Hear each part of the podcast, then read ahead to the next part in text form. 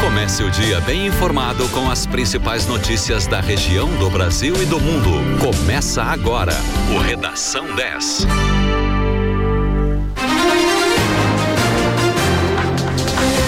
Sete horas cinco minutos. Muito bom dia para você.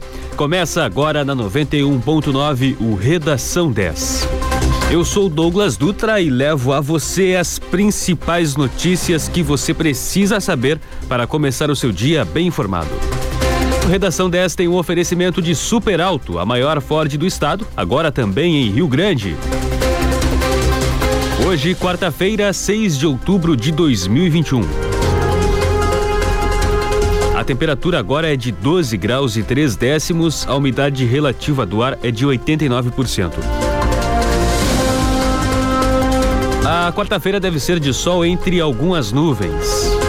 Em Rio Grande e São Lourenço do Sul, a temperatura é de 14 graus. A máxima para hoje na região é de 23 graus à tarde.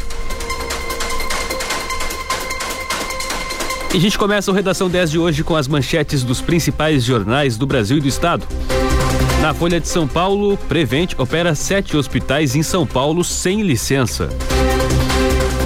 No estado de São Paulo, Brasil quer cobrar 100 bilhões de dólares de países ricos em evento do clima. Em O Globo, proposta para unificar impostos avança no Senado. Em zero hora, para reduzir preço dos combustíveis, Lira propõe mudar cálculo do ICMS.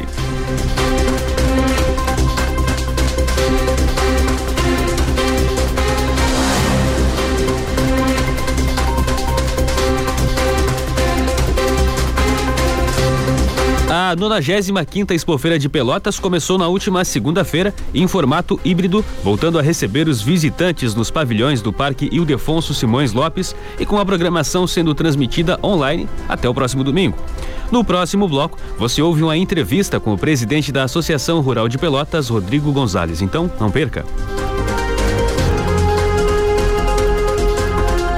Nas rodovias da Zona Sul, o trânsito flui normalmente, segundo a Ecosul. Vamos às principais notícias da manhã de hoje. Presidente da Câmara, Arthur Lira, do PP do Alagoas, propôs a lideranças partidárias que a cobrança do Imposto sobre Circulação de Mercadorias e Serviços, o ICMS, sobre os combustíveis, leve em consideração o valor médio do produto nos dois anos anteriores.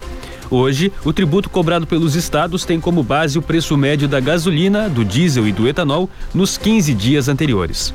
Se a proposta for acatada, portanto, os estados levariam em consideração o preço dos combustíveis em 2020 e 2021 ao fazer a cobrança do ICMS ao longo do ano de 2022, por exemplo.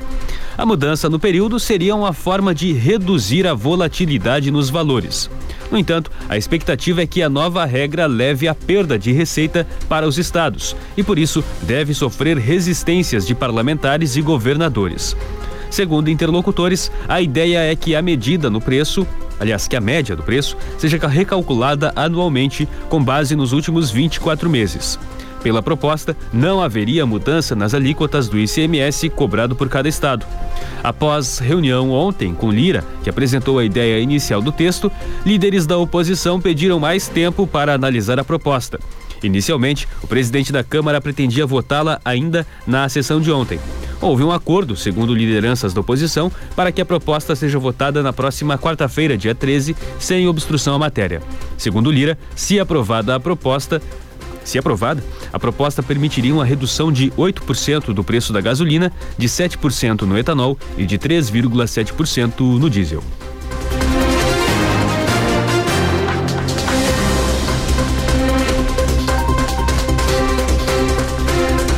Presidente Jair Bolsonaro sancionou nesta terça-feira uma lei que permite ao governo federal indicar como fonte de custeio para ampliar o Auxílio Brasil ainda em 2021 a taxação de lucros e dividendos incluída na reforma do imposto de renda. A reforma do imposto de renda de pessoas físicas, empresas e investimentos foi aprovada pela Câmara dos Deputados no início de setembro e agora está em análise no Senado. Nesta terça-feira, o presidente do Senado, Rodrigo Pacheco, disse que a reforma do imposto de renda não pode ser condição única para financiar o Auxílio Brasil. Atualmente, o Bolsa Família atende 14 milhões e 600 mil famílias. Para lançar o Auxílio Brasil, o governo federal pretende elevar o benefício dos atuais 189 reais para cerca de 300 reais e ampliar para 17 milhões o número de famílias beneficiadas. Como a última parcela do auxílio emergencial será paga em outubro, o objetivo do governo federal é começar a pagar o Auxílio Brasil de 300 reais a partir de novembro. A nova legislação sancionada nessa terça altera a Lei de Diretrizes Orçamentárias, a LDO, de 2021 e autoriza o governo a contar com projetos que ainda estão em tramitação no Congresso para compensar gastos extras com programas de transferência de renda em 2021. Técnicos do Congresso veem a medida como espécie de pedalada fiscal e avaliam que a autorização que, com autorização, o governo tenta contornar indevidamente a Lei de Responsabilidade Fiscal, a LRF. O artigo 17 da lei determina que nenhuma despesa obrigatória de caráter continuado, como ampliação do Auxílio Brasil, pode ser executada antes de a medida compensatória entrar em vigor. Nesse sentido, a equipe econômica defende que a lei publicada nessa terça apenas corrige uma formalidade presente na LDO. Ainda segundo a equipe econômica, o governo respeita a lei a LRF, porque a ampliação do programa em 2021 será coberta por receitas oriundas do aumento do IOF em vigor até o final do ano. A reforma do imposto de renda, por sua vez, seria a fonte do custeio do Auxílio Brasil apenas a partir de 2022. Na avaliação da equipe econômica, até o final deste ano, a reforma do imposto de renda já estará em vigor, o que vai assegurar o cumprimento da Lei de Responsabilidade Fiscal.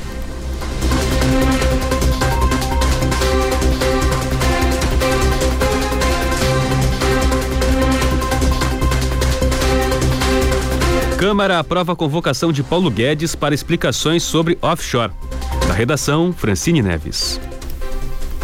A Comissão de Trabalho, Administração e Serviço Público da Câmara de Deputados aprovou ontem a convocação do ministro da Economia, Paulo Guedes, para que ele preste informações sobre movimentações financeiras no exterior por meio de uma empresa offshore.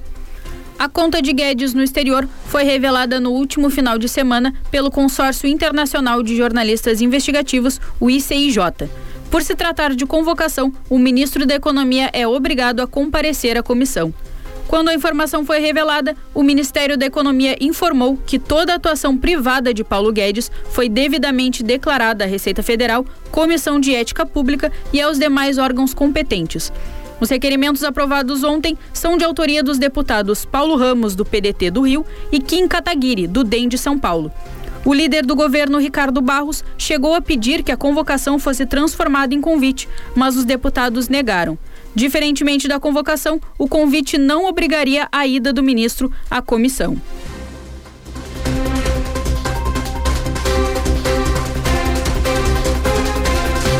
Benjamin List e David W.C. Macmillan são os ganhadores do Prêmio Nobel 2021 em Química, anunciou a Academia Real das Ciências da Suécia há pouco, pelo desenvolvimento de uma nova ferramenta de construção de moléculas, a organocatálise. Os usos da ferramenta incluem a pesquisa de novos produtos farmacêuticos e também ajudou a tornar a química mais verde, segundo o Comitê do Nobel. Os vencedores dividirão o prêmio, que totaliza 10 milhões de coroas suecas. Benjamin List é professor do Instituto Max Planck para pesquisa com carvão em Mulheim, an der Ruhr, na Alemanha. Já David Macmillan é pesquisador da Universidade de Princeton, nos Estados Unidos. Ele é o segundo laureado da universidade desse ano. O primeiro foi Silkuro Manabe, um dos vencedores do Nobel de Física. Como a maioria das reações químicas é muito lenta, é comum que cientistas usem catalisadores, substâncias que aumentam a velocidade de uma reação. Por muito tempo, cientistas acreditaram que havia apenas dois tipos de, de catalisadores, metais e enzimas. Trabalhando separadamente, Benjamin List e David Macmillan desenvolveram um terceiro tipo, a organocatálise assimétrica, que se baseia em pequenas moléculas orgânicas. Essas moléculas tornaram as reações mais rápidas, eficientes e com menor impacto ambiental. Já foram anunciados os prêmios de Medicina e Física no Nobel deste ano. Os prêmios de Literatura e Paz serão entregues nesta quinta e sexta-feira. Já o prêmio de Economia será divulgado na próxima segunda-feira.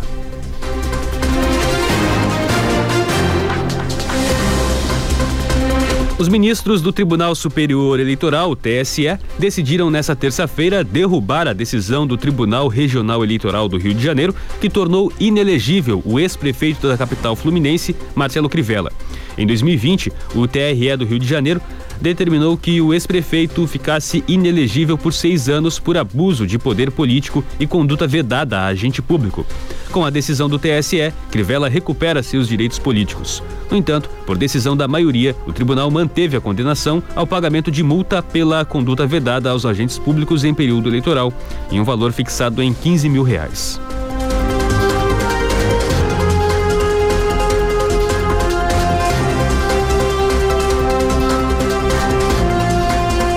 O Senado aprovou nesta terça-feira o projeto que cria um novo marco legal do setor ferroviário no país. O objetivo da proposta, segundo os senadores, é facilitar processos e tornar o investimento em ferrovias mais atraente para empresas privadas. O texto vai à Câmara. A proposta está em análise pelo Senado desde 2018, quando foi apresentada pelo senador licenciado José Serra. Até ontem, o texto não havia sido analisado em plenário. Em agosto, o governo Jair Bolsonaro editou uma medida provisória sobre o tema, o que levou o Senado a priorizar a votação do projeto. Presidente da Casa, Rodrigo Pacheco, do Democratas, defende a atualização da legislação sobre ferrovias no país por meio do projeto de lei e não pela medida provisória. Medidas provisórias começam a valer assim que são publicadas no Diário Oficial da União, mas precisam ser votadas pelo Congresso em até 180 dias para não perderem a validade.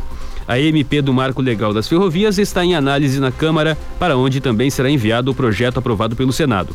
O texto aprovado pelo Senado ontem é uma versão proposta pelo relator do projeto, Jean Paul Prates, do PT do Rio Grande do Norte.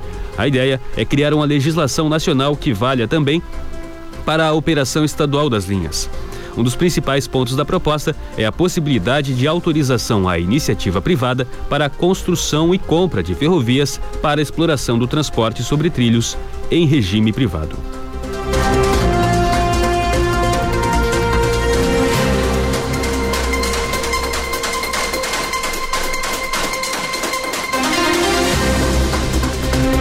Sete horas 17 minutos. Você ouve na 91.9 o Redação 10. Hoje, quarta-feira, 6 de outubro de 2021. Aqui você fica por dentro das principais notícias que precisa saber para começar o seu dia bem informado. Em Pelotas, 12 graus 8 décimos. Em Rio Grande, São Lourenço do Sul, 14 graus. A quarta-feira começa com sol entre muitas nuvens e a máxima para hoje é de 23 graus na região sul do estado. Vamos a um rápido intervalo e já voltamos com o Redação 10. Continue com a gente. A 10 te coloca na pista para dançar sem sair de onde você estiver. Deixa a 10 embalar a sua madrugada. Dance sem parar no melhor BPM do rádio. Balada 10. Sexta e sábado, das 10 da noite às 4 da manhã. Balada 10, a trilha sonora da sua festa. Ford Satialan, a marca da terra e a hora certa. 7 e 18. No Dimensão você pode. Pode mudar sua vida, investir e transformar o seu destino. Cursos técnicos em radiologia, enfermagem e segurança do trabalho, com parcelas a partir de 199 mensais. E o melhor, você pode parcelar utilizando o crédito educativo Dimensão Dimencred. Inovação para facilitar o seu acesso e a sua formação. Acesse nossas redes sociais e informe-se. Dimensão, cursos técnicos, matrículas abertas. Dia das Crianças é na Estação Criança Atacado Globo. Carro picape Tropper 19,50. Boneca Sonho Azul somente 99,90. Triciclo Xalingo de 79,90 por 69,90. Caçambão de praia apenas 39,90. Bonecas Milk vários modelos por 19,90. Atacado Globo, um mundo fantástico de brinquedos pertinho da criança. 10. Como é bom meu chimarrão Buenas amigos! No meu dia não pode faltar um bom chimarrão. E o meu é preparado com a erva preferida de Pelotas e região. Erva Mate Pantanal. A erva que está há mais de 30 anos no mercado e é sinônimo de tradição e qualidade. Aí que eu me refiro!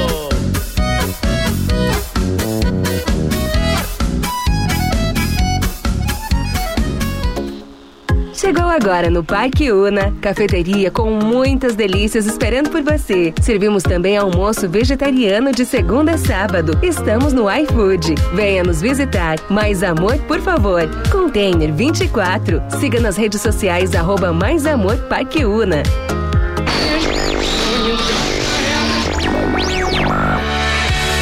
Com a gente, gente, com a gente, porque aqui sempre toca o que você quer ouvir. 10, a rádio dos melhores ouvintes.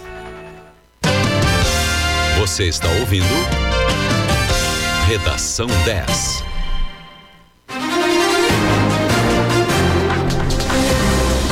Sete horas 20 minutos. Em Pelotas, a temperatura é de 12 graus e 9 décimos.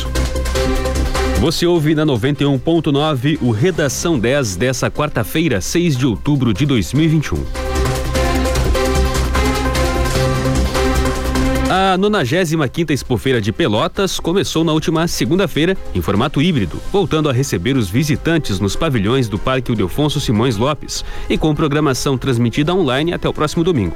Você ouve agora uma entrevista com o presidente da Associação Rural de Pelotas, Rodrigo Gonzalez. A nossa conversa foi gravada pela internet, portanto, você vai ouvir algumas oscilações na qualidade, mas dá para ouvir claramente o que o Rodrigo fala. Ouça.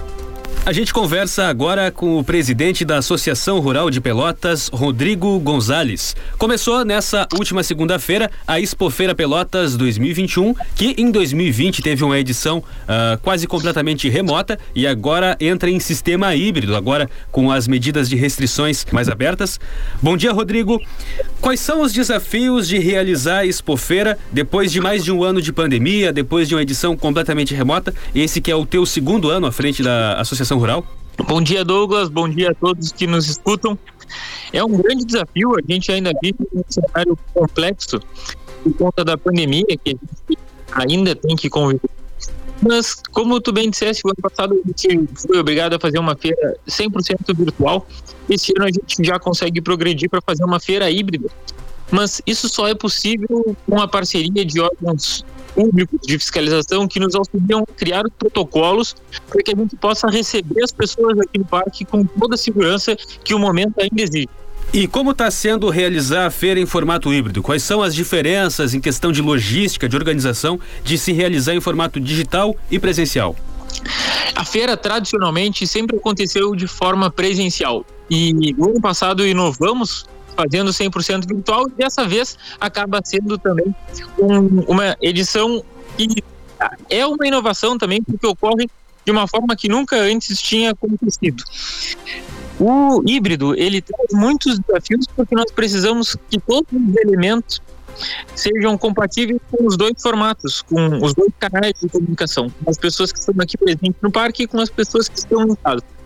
Então, esse foi o nosso maior desafio dentro de toda, de toda a, a, construção do evento híbrido, para fazer então a feira adaptada aos dois formatos simultaneamente. É, como tu também falou, eu estive dois anos à frente da Expofeira, em 2020 e em 2021, agora realizando a 95 edição. E nas duas, nas duas oportunidades eu tive esse desafio e realmente é, é algo que traz um grau de dificuldade a mais, mas que traz uma riqueza também para a nossa programação, Douglas. Porque as pessoas ou podem vir aqui assistir os conteúdos, ou se não, quem ainda tem alguma preocupação ou quem não tem a possibilidade de estar aqui no parque pode assistir os conteúdos de casa. E quais são os diferenciais dessa edição que voltou a ser presencial em relação às edições anteriores? Nós estamos com várias atrações novas aqui no parque que vão fazer as, as pessoas que vierem aqui se surpreenderem positivamente. Eu acredito que alguns destaques que merecem ser dados é porque a gente tem um grande espaço que a gente abriu para Emater, para Embrapa, que tem stands muito bonitos aqui dentro do parque. Nós temos a presença de um grupo de mulheres empreendedoras, é, temos a presença também do, de uma rua do doce aqui, que é uma parceria muito importante e são setores que foram bastante impactados pela pandemia e estão tendo a oportunidade de serem vistos aqui dentro do evento junto conosco. Uhum. Além, claro, das nossas tradicionais atrações, da nossa grande conferência rural, que é sempre o maior painel técnico científico da nossa região do estado. Nós temos também uh, as nossas pistas de remate que vão estar sempre muito bem ocupados por animais de alta genética. Temos ainda o julgamento desses animais e, claro, a presença de vários animais que estarão expostos aqui para que as pessoas possam vir visitar, conhecer os animais e também desfrutar aqui da presença que é estar no Parque do Afonso Moisés Lopes. O agronegócio talvez tenha sido um dos setores que, pode-se dizer, não foi tão atingido pela pandemia, até pela característica de trabalho dele. Mas quais foram os impactos da pandemia no setor aqui na nossa região, aqui em Pelotas? Pode-se dizer que os resultados uh, foram positivos, apesar de todo o revés da pandemia? O agronegócio, na verdade, foi um dos setores menos impactados. A gente costuma dizer que o agro não parou em nenhum momento a produção de alimentos é uma atividade que precisa se manter, até porque, independente do que esteja acontecendo, as pessoas sempre vão ter a necessidade do alimento e o produtor rural não fugiu à sua responsabilidade e foi por isso uma das cadeias menos impactadas. Claro que a pandemia trouxe muitas, muitos reflexos. A gente teve aí várias oscilações em preços de produtos, tivemos o mercado demonstrando essas mudanças que aconteceram por conta da pandemia, mas a gente sabe que apesar de que para muitos consumidores o preço dos produtos nas gôndolas dos supermercados subiu bastante, o produtor também passou a receber uma remuneração diferenciada e os seus custos também foram muito ampliados durante a pandemia. Essa inflação não chega só para quem compra o produto, mas também chega para o produtor que compra os seus insumos. Então, nós vemos o mercado aquecido, o que é bom para o produtor rural, mas a gente também sabe e entende o momento de dificuldade que ainda é causado pela pandemia. Bom, a Expofeira tem uma programação que é bastante plural, atende todos os gostos, mas ela é fundamentalmente um evento técnico e de negócios. Quais são as expectativas de resultados para essa edição da Expofeira em Pelotas? Nós temos uma expectativa altíssima, Douglas, porque a gente vê um, uma grande demanda das pessoas pela retomada, né? A retomada que é um dos motes do nosso evento e tanto de expositores quanto de visitantes, existe uma grande expectativa por estar aqui no Parque do Afonso Simões Lopes. Isso que faz a nossa expectativa ser tão alta, mas a gente sabe que ainda vivemos num momento de pandemia. O que, que é para nós algo muito importante? Temos aqui um momento importantíssimo de venda de reprodutores de pecuária de corte, e a nossa pista é uma das pistas mais aquecidas do estado e que tem a melhor qualidade para ser oferecida. E a gente tem a expectativa de que superaremos o recorde de vendas do ano passado em mais de 20%, o que é um aumento muito considerável de um ano para o outro. A programação da Expofeira vai até o próximo domingo e as entradas são gratuitas. No entanto, as pessoas devem levar um quilo de alimento uh, não perecível, leite, óleo. Uh, como é que surgiu essa iniciativa de cobrar esse ingresso solidário, de ajudar as pessoas que nesse momento mais estão precisando? Para nós, o evento ele é um evento comunitário, é um evento que é feito para nossa cidade, é um evento que tem essa importância dentro do calendário e, inclusive, esse reconhecimento dos vários órgãos públicos que acabam sendo nossos parceiros na elaboração do evento. Então, quando a gente pensa em como a gente vai estruturar essa feira, não tem como a gente não tentar fazer a nossa parte nesse momento de dificuldade que a gente ainda vive. Por isso, o evento foi pensado para dar espaço para pessoas que tiveram maiores é, reflexos, maiores consequências da pandemia, a gente também pensou o evento em como criar campanhas solidárias e através do ingresso foi uma oportunidade que a gente viu em que não só a associação rural poderia ajudar, mas também todas as pessoas que vêm ao parque podem fazer essas doações e ajudar a fazer uma grande campanha de arrecadação e que possamos ajudar é, comunidades e pessoas carentes através de um projeto muito bonito chamado Mesa Brasil. Até domingo as pessoas vão poder visitar a programação do evento que está presencial e também uh, online. Como as pessoas podem conhecer a programação, acompanhar a programação ou emitir o seu ingresso para poder visitar presencialmente?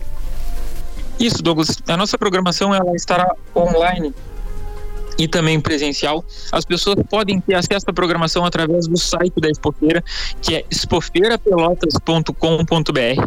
Lá as pessoas vão ter a programação completa e também vão poder acessar a todos os conteúdos que estão sendo transmitidos ao vivo aqui do parque. Desde as palestras técnicas científicas até os julgamentos das mais diferentes raças que temos aqui dentro do parque e também os leilões que ocorrem todos os dias à noite. Isso é muito importante porque aí as pessoas podem ter o acesso a toda a programação sem sair de casa. Ou se não, na própria plataforma as pessoas podem baixar o ingresso do dia que elas quiserem vir ao parque, ou se não, se dirigir diretamente à nossa portaria aqui na Fernando Osório, onde elas vão poder ingressar e visitar o parque do Afonso Simões Lopes. Certo, muito obrigado, Rodrigo. Uma boa feira para você. Espero que tenha bons resultados e que no ano que vem possa vir presencialmente a plena, com todos os portões abertos, com o parque lotado e que seja uma grande expofeira também nesse ano. Muito obrigado, Rodrigo. Obrigado, Douglas. Obrigado a todos que acompanharam. Um abraço. Bom dia.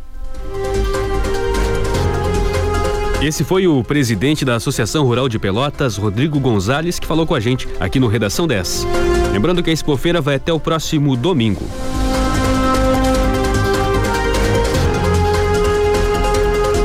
O preço nacional do gás liquefeito de petróleo, o gás de cozinha, também chamado GLP, atingiu a maior média mensal real, descontada a inflação, deste século em setembro, vendendo a R$ 98,70 o botijão. No caso da gasolina, o preço médio por litro no país foi de R$ 6,09, o maior em termos reais desde fevereiro de 2003. Os dados são do monitor de preços do Observatório Social da Petrobras, a OSP, entidade que, de pesquisa ligada à Federação Nacional dos Petroleiros, a FNP, ao Instituto Brasileiro de Estudos Políticos e Sociais, o IBEPS, e ao Instituto Latino-Americano de Estudos Socioeconômicos, o ILAESE. O lançamento do monitor de preços do OSP ocorre no momento em que os preços dos combustíveis voltaram a entrar nos holofotes da pauta política de Brasília. De acordo com o levantamento do observatório, o preço médio do GLP no Brasil em setembro corresponde a 9% do salário mínimo, o patamar mais elevado desde fevereiro de 2008. Os dados mostram uma tendência de queda do valor do botijão em relação ao salário mínimo ao longo da maior parte do século XXI. A partir de 2006, a relação caiu para menos de dois dígitos até chegar a 5,7% em janeiro de 2015. Nos últimos três anos, porém, ela se mantém acima dos 7%. O monitor de preços do observatório toma como base o levantamento de preços de combustíveis da Agência Nacional do Petróleo, ANP. O deflacionamento dos dados é calculado a partir do Índice Nacional de Preços ao Consumidor Amplo, IPCA. O observatório alega, com base nos dados do monitor, que o principal vilão do aumento dos preços dos combustíveis no país é a política de preços da Petrobras, alinhada ao preço de paridade de importação, o PPI, desde 2016. Em 2017, a Petrobras passou a reajustar o GLP mensalmente em resposta às cotações internacionais. Em 2018, a estatal tentou reduzir o impacto da volatilidade sobre os consumidores e adotou reajustes trimestrais com base numa média de 12 meses.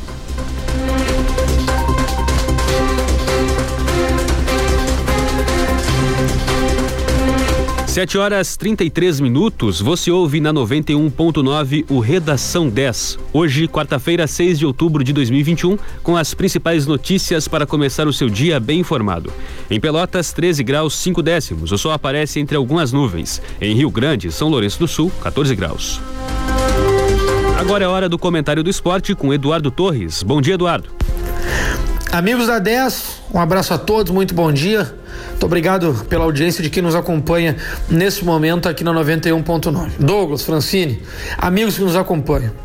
Depois da nota que foi divulgada na manhã de ontem, onde o presidente Evânio Bandeira, que foi o signatário da nota, acabou colocando que achava aconselhável os vice-presidentes remanescentes da chapa de Newton Pinheiro renunciarem igualmente fizeram Newton Pinheiro e Cláudio Montanelli pela descaracterização da chapa, o que confesso particularmente achar longe de ser de bom tom, tanto o Carlos Renato Moreira, vice-futebol, quanto o Carlos Monks, vice-administrativo, acabaram falando durante o dia de ontem a respeito do, do caso. Ambos acabaram tergiversando, foram diplomáticos, falaram que o mais importante é a partida de logo mais quatro da tarde contra o Operário e após o jogo eles se manifestariam quanto a isso. Não foi legal, tá? Não foi legal por mais que a nota tenha sido tomada de boas intenções, não foi legal. Porém, as informações de bastidores dão conta que tanto o Carlos Renato Moreira quanto o Carlos Monks irão fazer o que foi aconselhado na nota, que é a renúncia.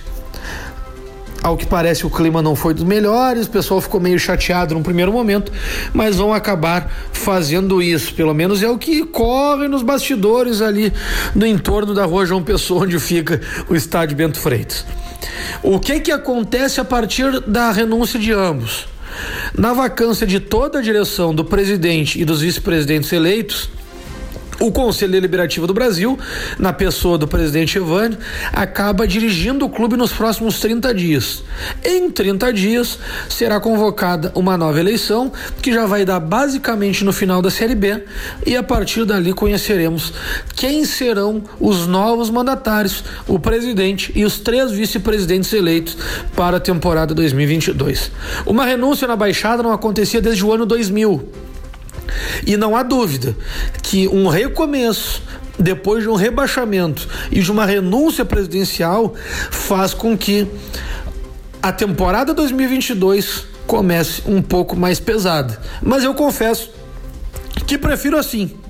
Eu acho que o planejamento com tempo é muito melhor do que as indefinições com o clima, entre aspas, mais leve. Vamos ver o que ocorre no jogo das quatro, mas principalmente o que ocorre depois das quatro, quando os dois vices prometem se manifestar. Eu volto no resumo do dia. Um abraço a todos. Obrigado, Eduardo. Mais informações do esporte às seis e meia da tarde no resumo do dia. A Câmara dos Deputados aprovou ontem o texto principal do projeto de lei que flexibiliza a lei de improbidade administrativa e passa a exigir a comprovação de dolo, intenção, para a condenação de agentes públicos. O projeto de lei foi aprovado na Câmara em junho, mas voltou para análise dos deputados porque foi modificado no Senado. Por isso, na votação de ontem, os deputados analisaram somente as mudanças feitas pelos senadores, que foram oito no total. A proposta foi votada pelos deputados menos de uma semana depois de ter sido apreciada, no mesmo dia, pela Comissão de Constituição e Justiça, CCJ, e pelo plenário do Senado. Para a conclusão da votação, os deputados ainda precisam analisar os destaques, que são sugestões de alteração, apresentados pelos próprios deputados às emendas feitas pelos senadores. Isso, porém, só deve ocorrer na sessão de hoje. Em seguida, a matéria seguirá para a sanção presidencial.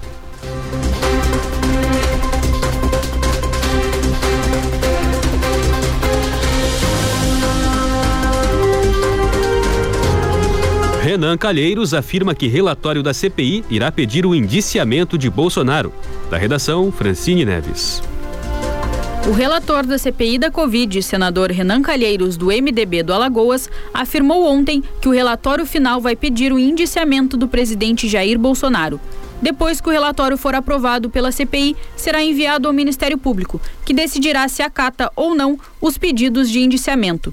Renan disse ainda que, além do presidente, também devem entrar na lista de pedidos de indiciamento ministros e aquelas pessoas que tiveram participação efetiva no gabinete paralelo, no gabinete do ódio e todos aqueles que tiveram responsabilidade no desvio de dinheiro público e da roubalheira. A cúpula da CPI prevê o pedido de indiciamento de ao menos 30 pessoas no relatório final da comissão de inquérito. A leitura do documento está prevista para o dia 19 de outubro e a votação para o dia 20.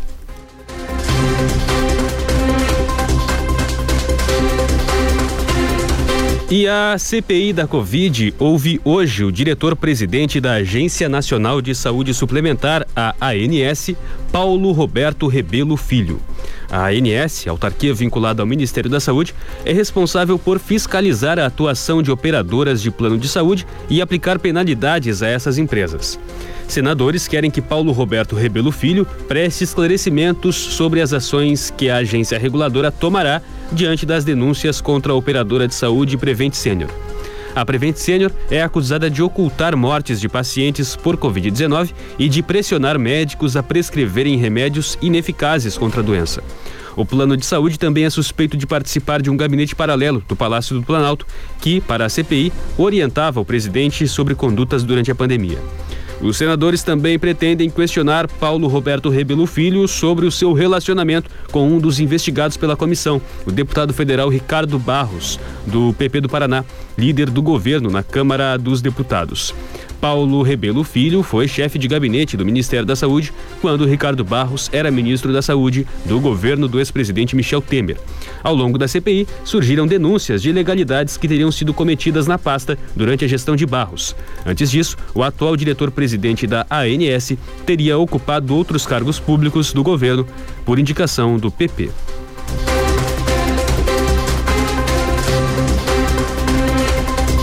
7 horas 40 minutos, você ouve o Redação 10 no oferecimento de Super Alto, a maior Ford do estado, agora também em Rio Grande. Vamos a um rápido intervalo e já voltamos com as principais notícias para você começar o seu dia bem informado.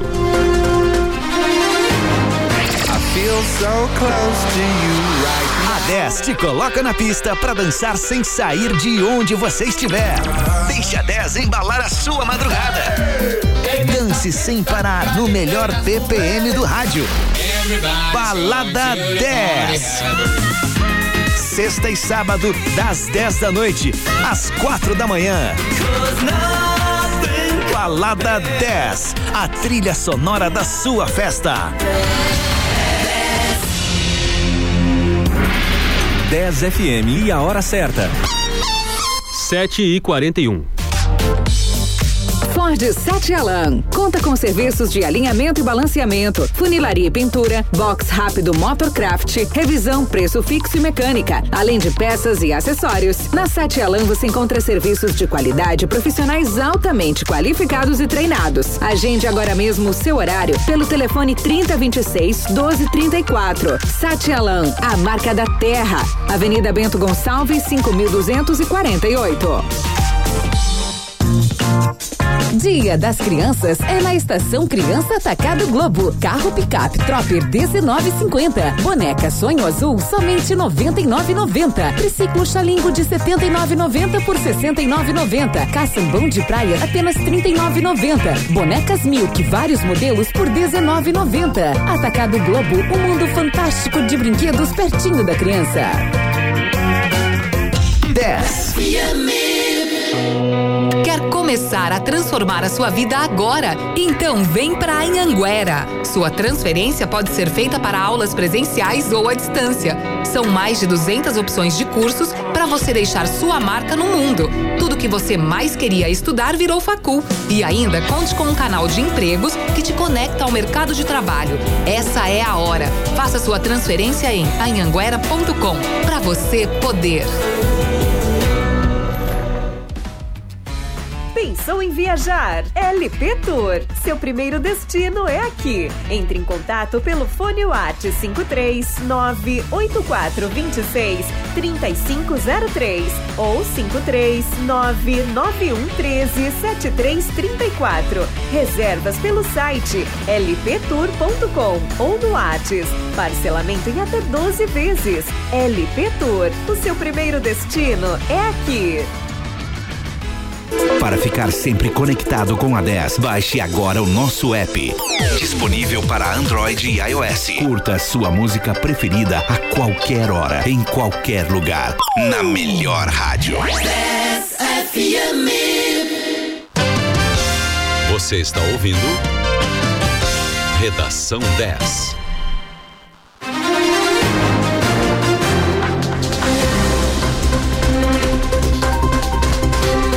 7 horas 43 minutos, redação 10 de volta na 91.9 com as principais informações para você começar o seu dia bem informado. Redação 10 tem um oferecimento de Super Alto, a maior Ford do estado, agora também em Rio Grande. Em Pelotas, a temperatura agora é de 14 graus e um décimo. Em Rio Grande e São Lourenço do Sul, também 14 graus. A máxima para hoje, na região sul do estado, é de 23 graus. O dia deve ser de sol com algumas nuvens.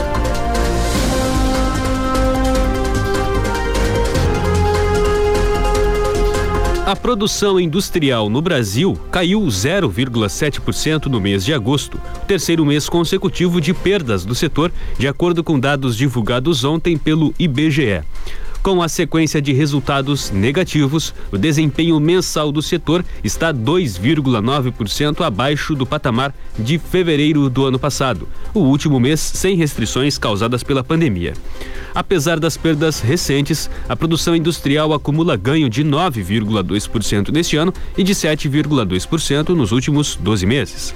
Ainda assim, está um pouco mais de 19% abaixo do nível recorde, registrado em maio de 2011. A queda da produção industrial foi puxada principalmente pelas áreas de produtos químicos, com diminuição de 6,4%, além de produtos derivados do petróleo e biocombustíveis e de veículos, automotores, reboques e carrocerias. Já entre as que tiveram crescimento na produção, destacam-se os produtos alimentícios, com crescimento de 2,1%, além de bebidas e indústrias extrativas. Todas essas atividades tiveram um comportamento predominantemente negativo nos meses anteriores.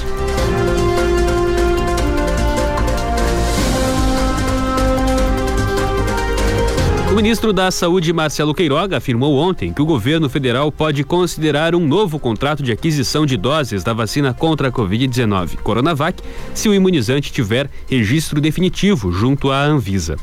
O governo federal fez dois contratos com o Butantan, responsável pelo invase da vacina de origem chinesa no Brasil, para aquisição de um total de 100 milhões de doses da Coronavac já entregues existia a possibilidade de um terceiro acordo para mais 30 milhões de doses, mas as negociações não foram adiante. Queiroga tem repetido que não comprará vacina sem o registro definitivo. A autorização para uso emergencial das vacinas foi dada pela Anvisa, pelo período que durar a decretação do estado de pandemia no país, que deve se encerrar no final deste ano. A partir de então, apenas poderão ser usadas vacinas com registro definitivo na agência. Atualmente, somente as vacinas contra a Covid-19 da Pfizer e da AstraZeneca têm o registro definitivo na Anvisa. Recentemente, o presidente do Butantan, Dimas Covas, disse que a obtenção do registro definitivo da Coronavac, desenvolvida pelo laboratório Sinovac, é uma decorrência que será feito quando os dados sobre o imunizante forem consolidados. Ele não deu um prazo para que isso ocorra. A Anvisa deu autorização para uso emergencial da Coronavac em janeiro deste ano.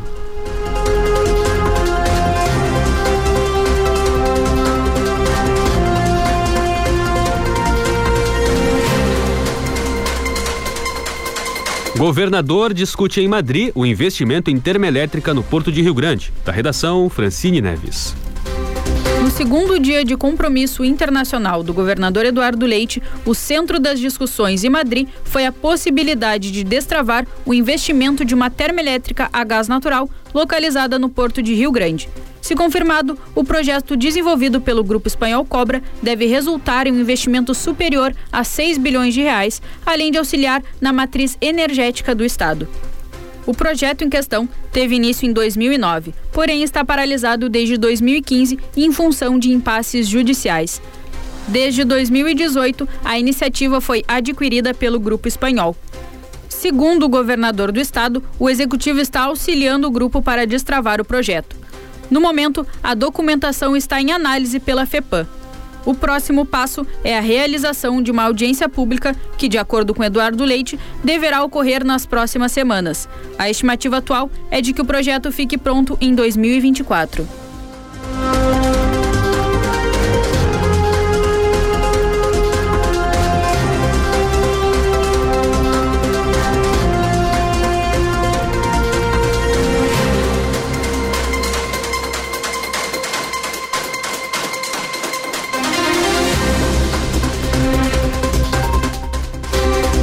Caixa Econômica Federal libera hoje os saques e transferências da sexta parcela do auxílio emergencial aos trabalhadores que não fazem parte do Bolsa Família, nascidos em abril. Os recursos foram depositados em poupança social digital da Caixa no dia 24 de setembro e já estavam disponíveis para o pagamento de contas e compras por meio do cartão virtual. A Caixa terminou os pagamentos da sexta parcela para todos os públicos no último domingo. Já a sétima parcela começará a ser paga em 18 de outubro aos trabalhadores que fazem parte do Bolsa Família e dia 20 de outubro para os demais.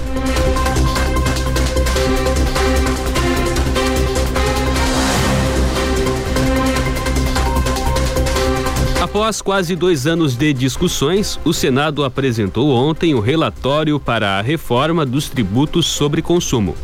A PEC 110 unifica tributos e institui um imposto especial para desestimular o consumo de bebidas e cigarros, no lugar do IPI, o Imposto sobre Produtos Industrializados, e finaliza as isenções para produtos da cesta básica, inserindo no lugar um programa que devolve dinheiro diretamente às famílias de menor renda. O texto foi entregue pelo relator, senador Roberto Rocha, do PSDB do Maranhão, aos líderes partidários da casa. Apresentada em 2019, com base num texto que tramitava desde 2004, a proposta não se, não se sobrepõe à PEC 45, cuja comissão especial foi extinta em maio. O texto também tramita paralelamente ao projeto de lei apresentado pelo governo no ano passado e que teve o relatório lido em maio com o objetivo de simplificar a tributação ao longo da cadeia produtiva e eliminar repasses para os preços finais, a PEC 110 não trata da reforma do imposto de renda. Aprovada na Câmara no início de setembro, as mudanças no imposto de renda estão em tramitação no Senado.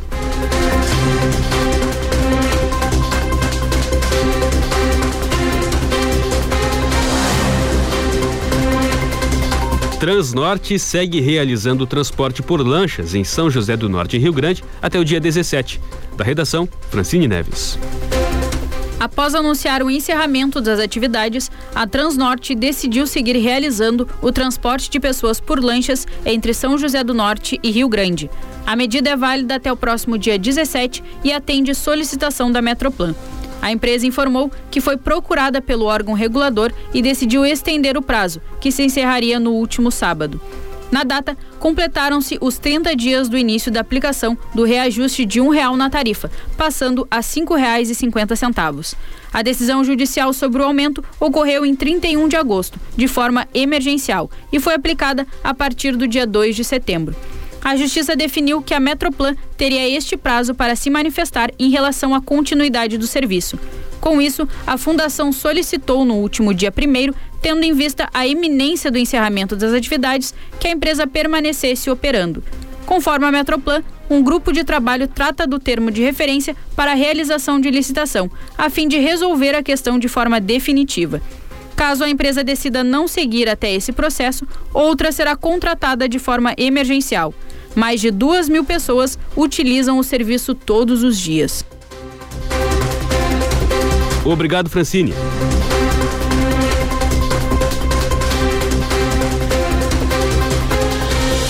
Seis pessoas ficaram feridas, entre elas uma criança de 7 anos, em um ataque a tiros na madrugada de hoje em Canoas, na região metropolitana de Porto Alegre. O caso foi registrado em uma casa, localizada no bairro Niterói, pouco depois da meia-noite, onde ocorria uma festa de aniversário. De acordo com a Brigada Militar, quatro homens chegaram na residência, em um Etios roubado com placas clonadas. Um dos integrantes da festa seria o alvo do grupo. As vítimas foram levadas para um hospital de Canoas. Já a criança, atingida por diversos disparos, foi transferida para um hospital da capital em estado grave. Por circunstâncias que ainda são apuradas, um dos criminosos acabou baleado e também foi encaminhado para atendimento médico, onde faleceu. Os outros três suspeitos fugiram com os veículos, mas foram detidos por uma guarnição da brigada no bairro Humaitá, na zona norte de Porto Alegre. Com eles, foram apreendidas três pistolas, duas 9mm e uma 380. Os criminosos foram identificados como David Cassiano da Silva, Edenir dos Santos, Eric dos Santos Oliveira e Luan dos Santos, que morreu após ser baleado. Eles possuem histórico criminal, mas as informações sobre os crimes não foram divulgados. Segundo o delegado responsável pelo caso, eles foram autuados em flagrante por tentativa de homicídio, porte ilegal de arma de fogo e receptação e adulteração de veículo. A suspeita é que o crime tenha relação com o tráfico de drogas.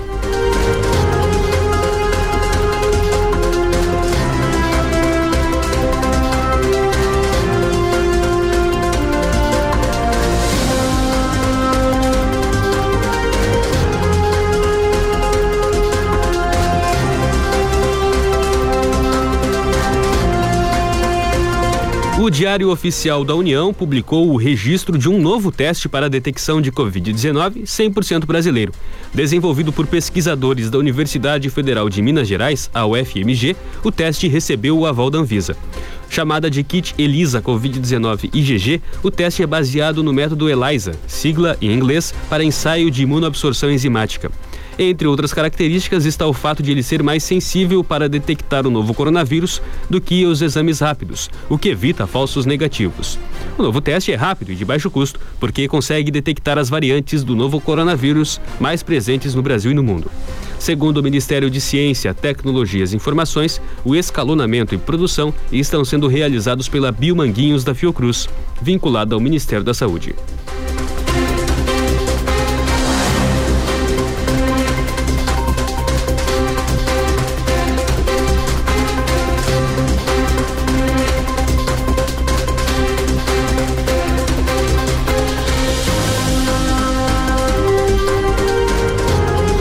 Aplicação de segundas doses e doses de reforço segue avançando em Pelotas. Hoje, no drive-thru do centro de eventos, das 9 da manhã às 5 da tarde, tem a segunda dose para pessoas de 40 anos que receberam a primeira dose de AstraZeneca no dia 6 de julho. Nos bairros, das 10 da manhã às 3 da tarde, a aplicação de segunda dose é em pessoas de 41 anos que receberam a primeira dose da AstraZeneca também em 6 de julho. Hoje, a vacinação de dose de reforço é para pessoas vivendo com HIV-AIDS, que são atendidas pelo Serviço de Assistência Especializada e que receberam a segunda dose ou dose única há 28 dias ou mais. A aplicação acontece das 9 da manhã às 3 da tarde, exclusivamente na sede do SAI, que fica localizada na rua Almirante Guilhobel, 221, no Fragata.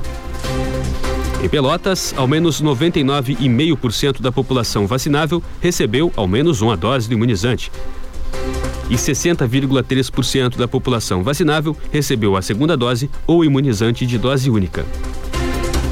Em Pelotas, já foram 247 mil doses aplicadas em primeira dose e 149.470 aplicadas em segunda dose.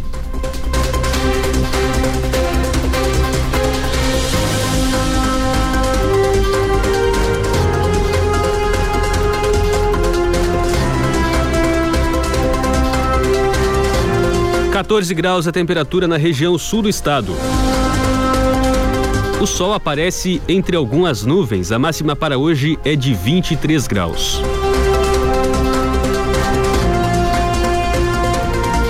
À noite, a temperatura cai para a casa dos 10 graus. Para amanhã, a previsão é de céu parcialmente nublado e temperaturas entre 10 e 19 graus.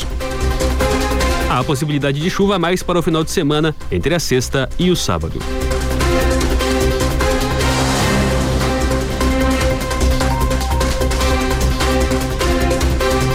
Agora 7 horas e 57 minutos. O Redação 10 dessa quarta-feira, 6 de outubro de 2021, fica por aqui. Teve um oferecimento de Super Alto, a maior Ford do estado, agora também em Rio Grande.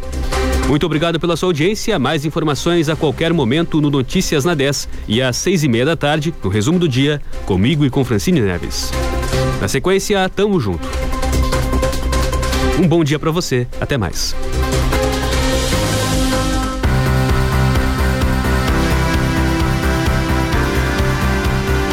Você ouviu Redação 10. Informações a qualquer momento no Notícias na 10. Ouça o Redação 10 novamente em alguns minutos no Spotify e também em rádio10fm.com.